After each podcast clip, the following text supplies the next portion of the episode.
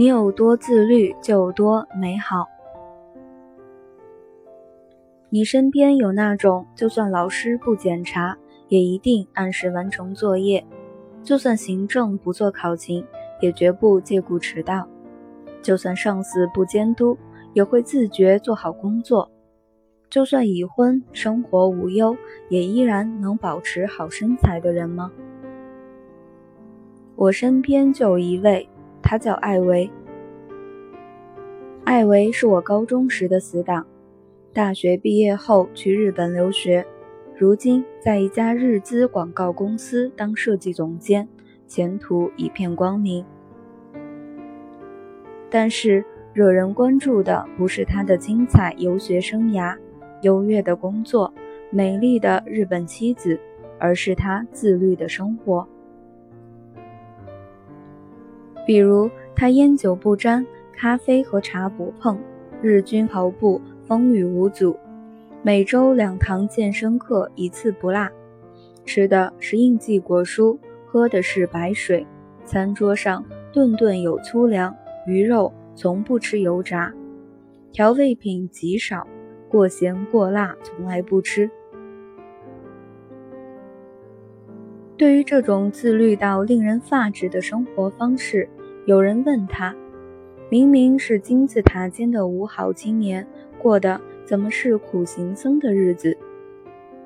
他反问道：“肚腩越来越鼓，以此来证明时间这种材料的营养很丰富，难道就很骄傲吗？”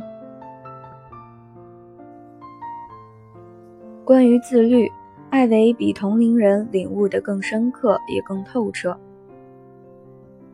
他曾在一篇获奖作文中写道：“在离开父母之前，我尚且可以依赖爸妈，靠一点点小聪明和一些琢磨不透的运气，然后投机取巧的活着。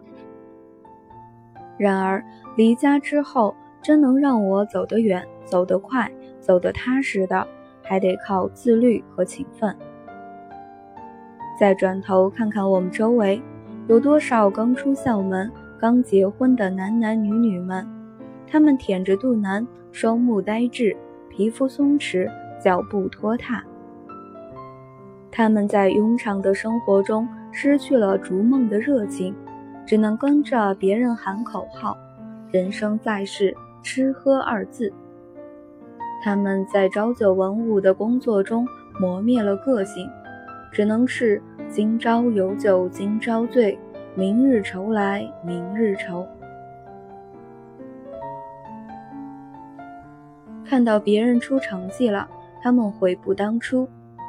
如果当初我知道，我也能做到。上进了三秒钟就累了，都自我安慰道：“至少我比某某某强。”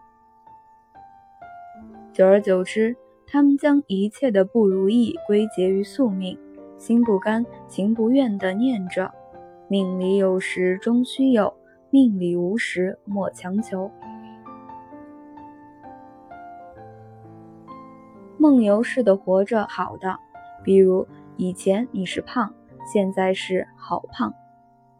都说物以稀为贵，其实自律也适用于这个原则。正是因为。只有少数人能做到自律，所以只有少数人的人生是无限精彩的。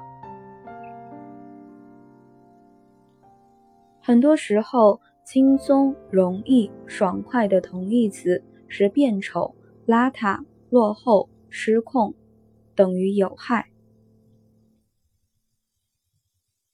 熬夜看电视剧、泡酒吧、逛夜店、纹身、买醉。这些事情看起来很酷，但其实一点难度都没有。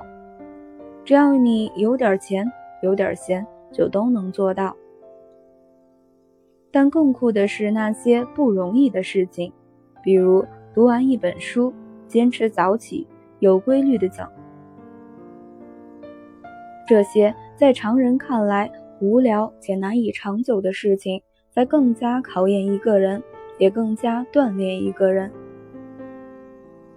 高度自律的人早起早睡，在其他人赖床的时候准备好了精美的早餐，又在别人熬夜玩游戏、追剧的时候养足了精气神。